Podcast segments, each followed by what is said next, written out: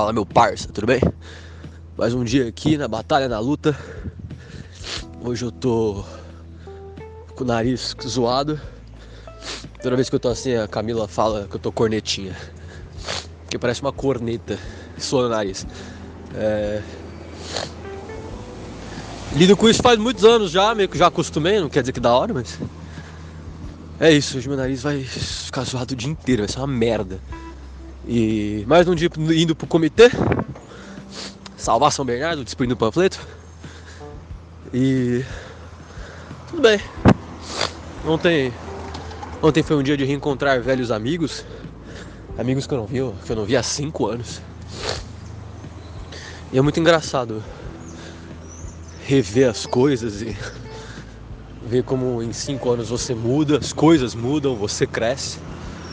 E esse meu amigo antigo fez uma pergunta muito sincera, que era o Lucas de 15 anos teria orgulho do Lucas de hoje?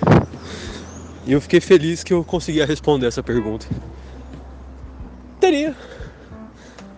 Na medida do possível ali, não é o ideal, mas teria teria ficado orgulhoso dele ter saído de casa, dele ter ido pro Rio de Janeiro tentar, né?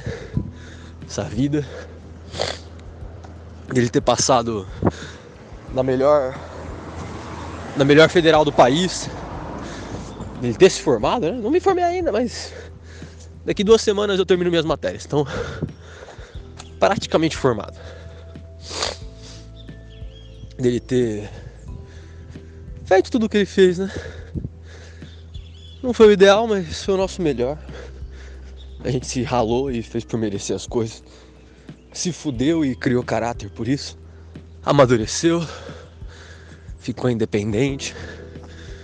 Não tenho como não me orgulhar disso. E foi isso. Uma cervejinha. Uma conversa com os amigos da antiga. Feliz tá todo mundo bem. Reforçar laços, né?